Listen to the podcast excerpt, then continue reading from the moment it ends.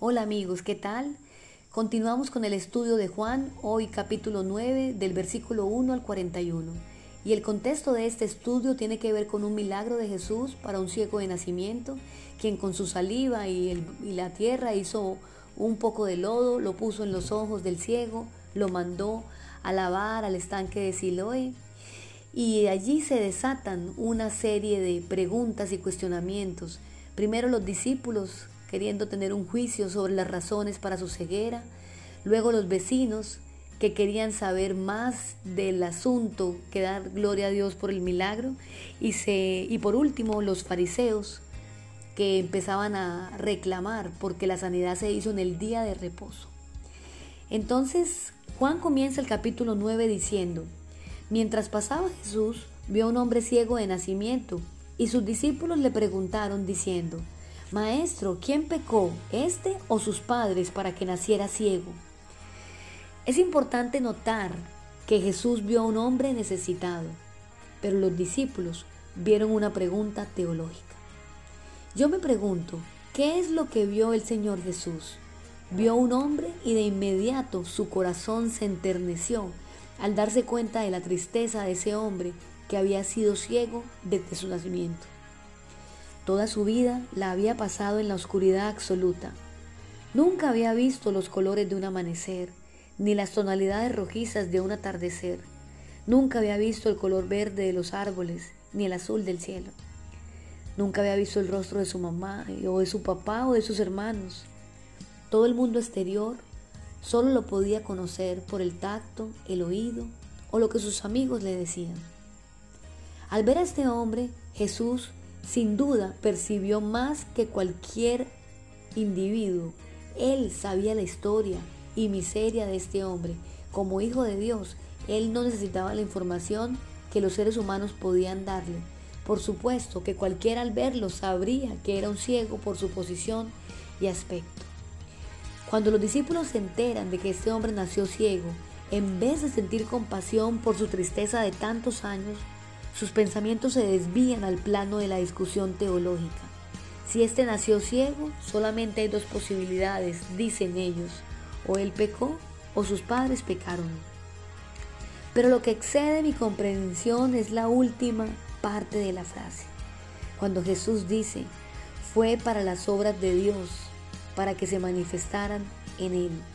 Alguien me dirá, ¿Va a decirme usted que este hombre había sufrido la ceguera durante toda su vida con el propósito de que cuando Jesús pasara por allí pudiera demostrar el poder de Dios?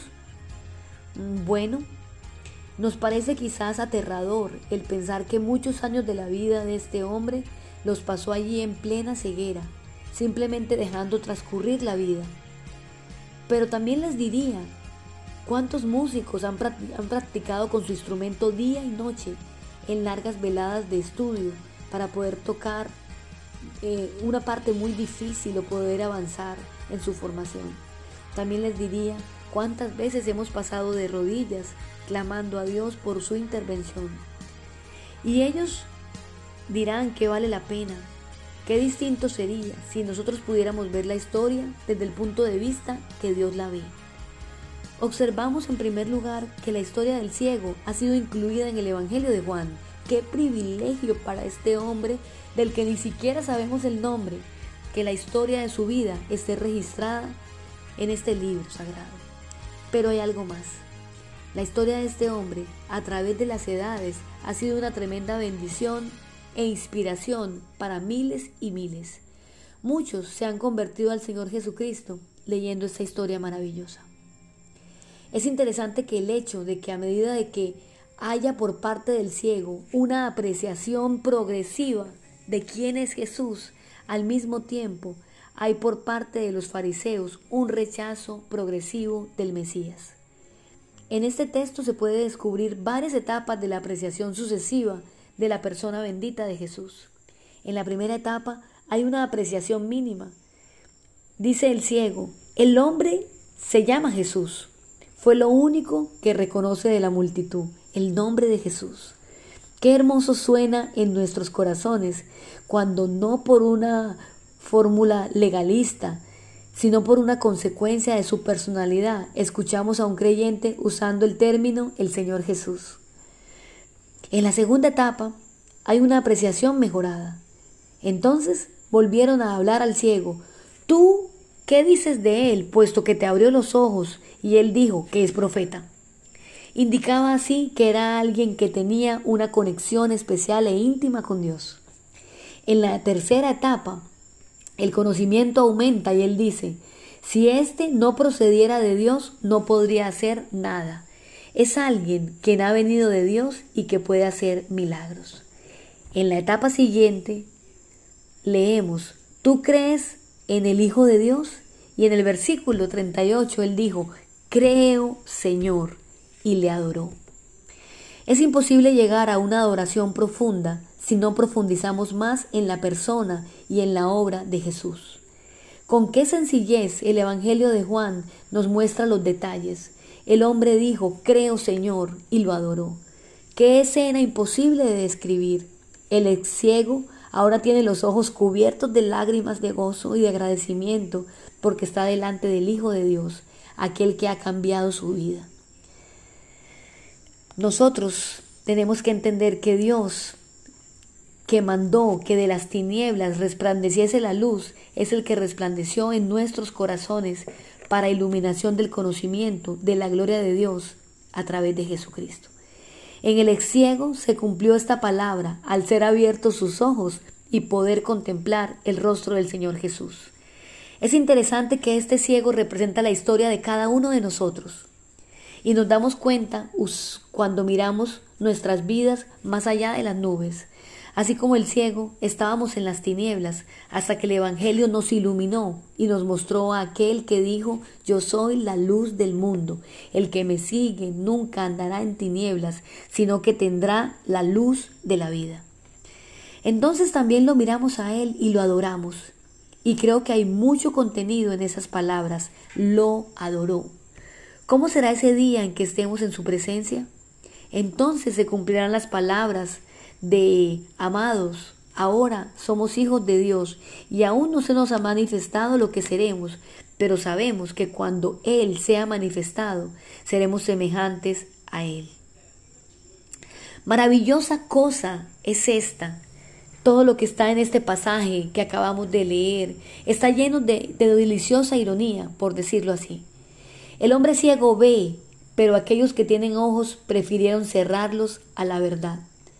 Las autoridades le piden al hombre que dé gloria a Dios, denunciando a Jesús como pecador, pero el hombre da gloria a Dios, testificando a Cristo. Las autoridades continúan preguntando, tratando de encontrar un agujero en el testimonio del hombre. Él responde preguntando si quieren hacerse discípulos de Jesús. Las autoridades dicen que la autoridad de Moisés viene de Dios, pero no saben de dónde viene Jesús, implicando que no debe venir de Dios. El hombre responde señalando, la verdad es obvia, si éste no fuera de Dios, no pudiera hacer nada. Las autoridades implican que uno no puede seguir a ambos, Moisés y Jesús, sino que debe escoger a uno o a otro. El mensaje del Evangelio es que uno puede ser fiel a Moisés solo a través de serle fiel a Jesús.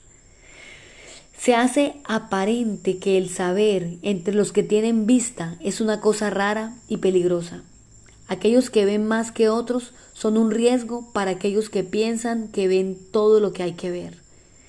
Lo más establecido, seguro y cómodo que se hace en una comunidad religiosa lo que más se niega a aceptar el riesgo de los visionarios. Oremos en esta tarde que nosotros podamos glorificar al nombre de Dios y tener la claridad en quién es Él, cómo alumbra nuestras vidas. Yo quiero pedirte que por un momento tal vez cierres tus ojos y le digas, Señor, devuélveme la vista, ayúdame a ver como tú ves, abre mis ojos para ver tu gloria y tu majestad, abre mi boca para testificar de ti y dame un corazón que te adore. Nosotros somos comunidad cristiana de fe.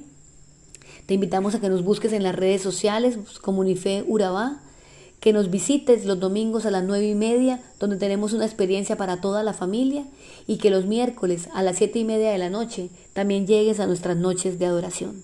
Dios te bendiga.